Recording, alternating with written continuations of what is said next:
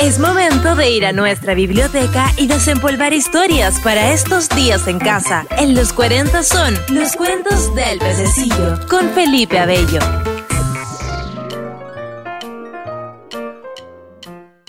Hansel y Gretel, de los hermanos Grimm.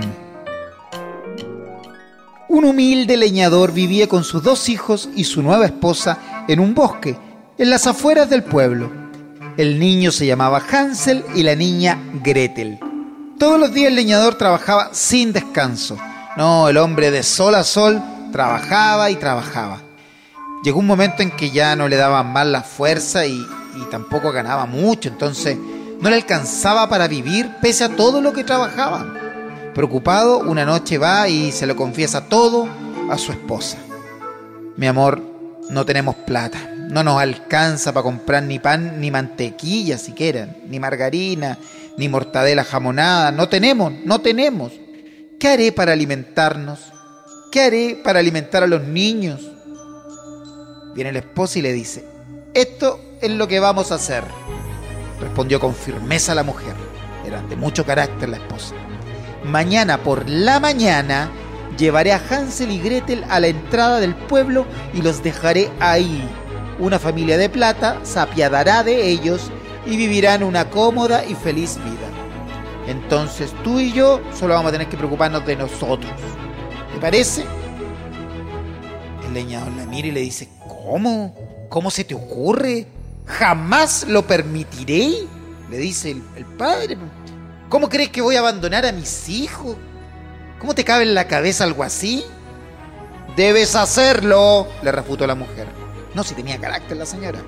Si no lo haces, todos vamos a morir de hambre. Entiéndelo.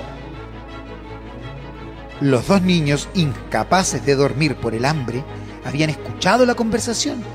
Llorando, Gretel le dijo a su hermano, Hansel, no puedo creer lo que hemos escuchado.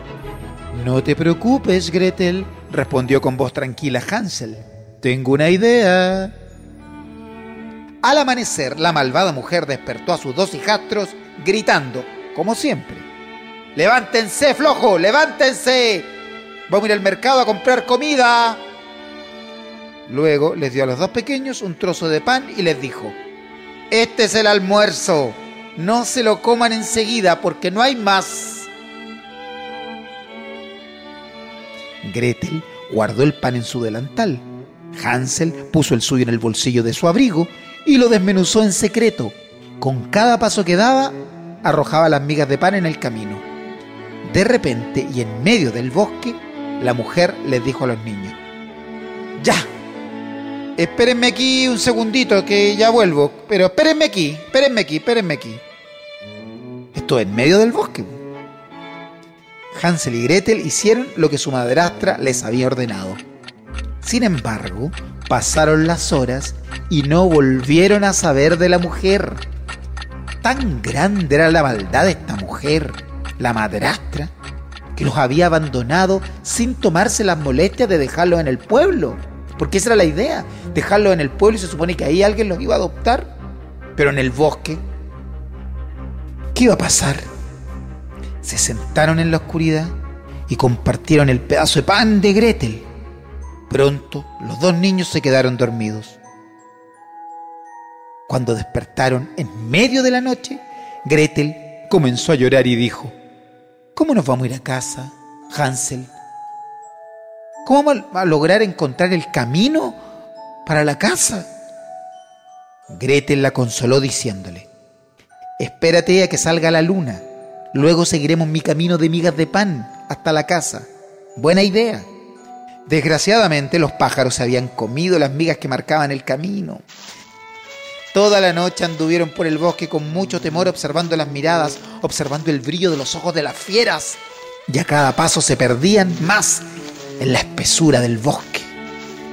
Al amanecer, casi muertos de miedo y de hambre, los niños vieron un pájaro blanco que volaba frente a ellos y que para animarlos a seguir adelante les aleteaba en señal súper amistosa. Siguiendo el vuelo de aquel pájaro, encontraron una extraña casita, construida toda de panes, dulces, bombones, chocolates y otros confites mmm, muy sabrosos. ¡Comamos! dijo mordisqueando el techo mientras Gretel probaba parte de la ventana, que era de mazapán. La puerta se abrió y dentro de la casa una viejita, una viejita salió cojeando apoyada en un bastón. Hansel y Gretel estaban tan asustados que dejaron caer los pedazos de jengibre que habían estado chupeteando. La viejita sonrió muy amable y les dijo, soy una viejita muy sola, me siento tan feliz de que hayan venido. La anciana los condujo al interior de su casa y les cocinó una maravillosa cena. Luego los llevó a dos cómodas camas y Hansel y Gretel durmieron, oh, plácidamente, como hacía mucho tiempo no lo hacían. Pero los niños no sabían que la amable viejecita en realidad era una bruja malvada que atraía a los niños a su hogar para cocinarlos y luego comerlos.